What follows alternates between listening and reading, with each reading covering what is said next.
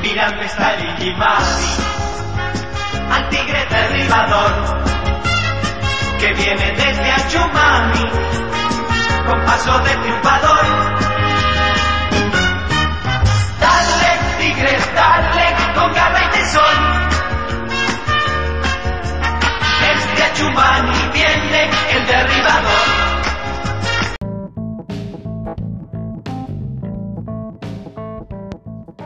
Bueno amigos, hola, ¿cómo están? Bienvenidos a un nuevo episodio de Rompiendo la Red.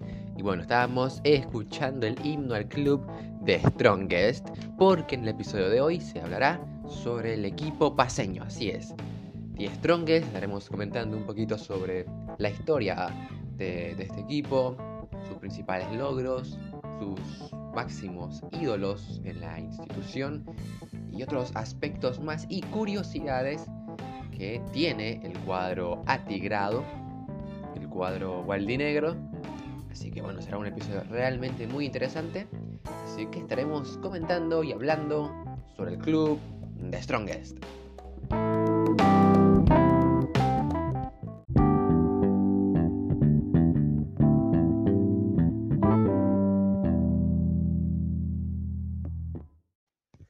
Bueno amigos, estaremos comentando, como ya mencioné, sobre The Strongest. Y eh, vamos a repasar un poco, qué tal si les parece, sobre la historia del equipo aurinegro. Club The Strongest es un equipo con sede en la ciudad de La Paz, como ya conocemos. Fue fundado el 8 de abril del año 1908. Es un equipo, una institución centenaria. Eh, su principal actividad, como ya conocemos, es el fútbol, aunque también participa en otras disciplinas deportivas. Eh, juega de local en el Estadio Hernando Siles. Y bueno, también Die Strongest, junto a Oriente Petrolero, es de los dos únicos clubes en Bolivia que jamás descendieron eh, o estuvieron en otras eh, divisiones inferiores, que no sea la primera división del fútbol boliviano. The Strongest fue declarada como el club más grande del deporte boliviano por la Federación de nuestro país y a nivel internacional por la Confederación Sudamericana de Fútbol y además la FIFA, siendo condecorado por este motivo en la gala del sorteo de la Copa Libertadores de América en el año 2015 y además en varias ocasiones fue distinguido y condecorado con la Orden del Cóndor de los Andes, que es la máxima condecoración dada en nuestro país, siendo además creador, fundador y cofundador de las principales instituciones del fútbol de La Paz y de Bolivia. Bueno, como Die Strong es un club tan antiguo, con muchos años de historia, ha sido parte en la creación de la liga y en las otras instituciones deportivas. Así que por esta razón y muchas otras es que Die Strongest ganó la distinción del Cóndor de los Andes que es el máximo premio que se le da en nuestro país, ya sea a una institución o a una persona. Antes de la creación de la Liga del Fútbol Profesional Boliviano, Die Strongest fue impulsor, fundador y partícipe de los torneos más longevos del fútbol boliviano.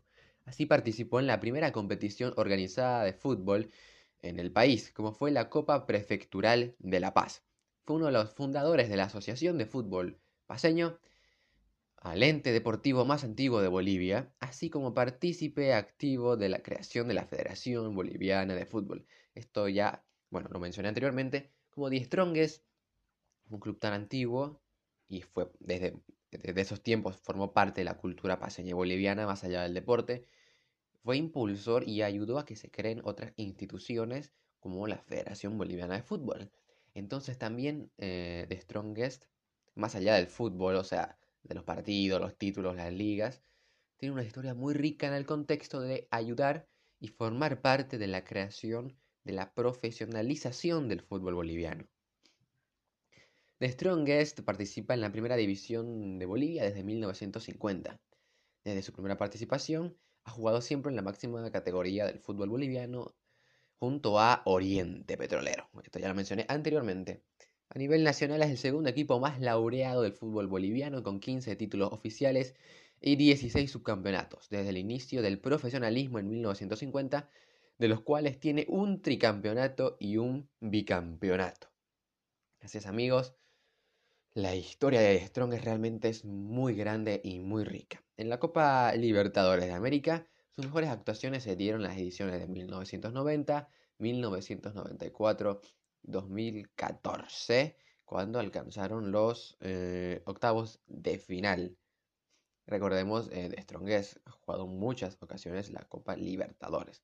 A nivel internacional, cuenta con 34 participaciones internacionales en torneos oficiales, organizados por la Confederación Sudamericana de Fútbol. Debutó en Copa Libertadores en 1965 y desde entonces ha participado del torneo en 26 ocasiones. Además, cuenta con 4 participaciones en Copa Sudamericana, 2 en Copa Conmebol y 2 en Copa Merconorte.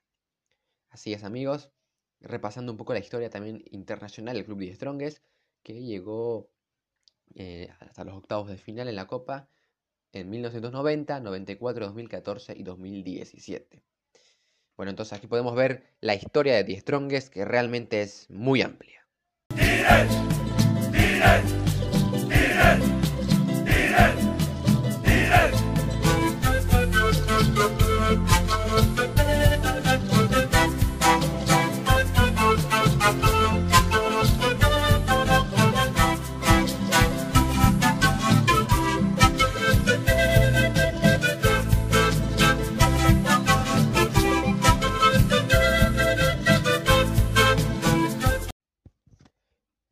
Amigos, seguiremos comentando sobre datos y curiosidades sobre The Strongest. Y a continuación voy a comentarles eh, algunas eh, historias o, curiosidades del equipo que tal vez no muchos conocen o incluso hinchas del propio equipo de The Strongest no, no, no, no, no sepan o jamás han oído hablar sobre estas cosas que voy a comentarles a continuación. Así que siempre es bueno aquí en el podcast hablar sobre curiosidades y algunos datos mm, que tienen que ver con los equipos y su historia. Como por ejemplo que el primer nombre del club no era The Strongest, sino Strong Football Club. Así es, Strong. Sus fundadores pensaron luego que fuerte no era lo más apropiado, así que decidieron cambiarlo por el más fuerte, porque la traducción al español de The Strongest es el más fuerte. Fue así que en 1922 se cambió a The Strongest Football Club, y su primer nombre era Strong Football Club la fundación del club fue llevada eh, y fue consecuencia de la rivalidad entre los chicos del American Institute con ideología más liberal y los del Colegio San Calixto, que eran más conservadores. Esta diferencia ideológica luego penetró en la parte deportiva. Los chicos del American Institute eran llamados o apodados como los gallos y los del San Calixto recibían un apodo burlesco como los pollos. En cierto momento se enfrentaron por, así es, por el uso de un kiosco en la Plaza Murillo, hubo una disputa y en ese entonces eh, relataban que los pollos eran mayoría, los pollos del Colegio San Calixto, y no respetaban a los viajeros. Por ese motivo, los gallos, o sea, los del American Institute, reaccionaron expulsándolos a puño limpio. Eso es lo que comentan y relatan las personas que estaban presentes ahí. Estableciendo a este kiosco como su lugar de encuentro para reunirse, verse, etc.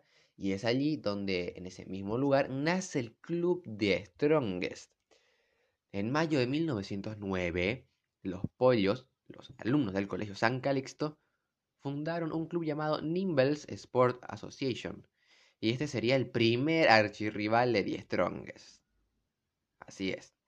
No, no, no era Bolívar. El primer rival era Nimbles, que era el colegio del San Calixto, un equipo de San Calixto, perdón.